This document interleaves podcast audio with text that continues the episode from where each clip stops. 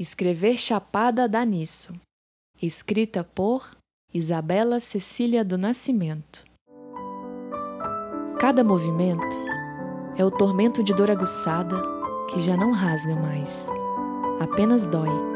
E doendo, rugas vão nascendo e trilhando a fortaleza de continuar olhando vívido para dentro e para o mundo outro, o lado de fora.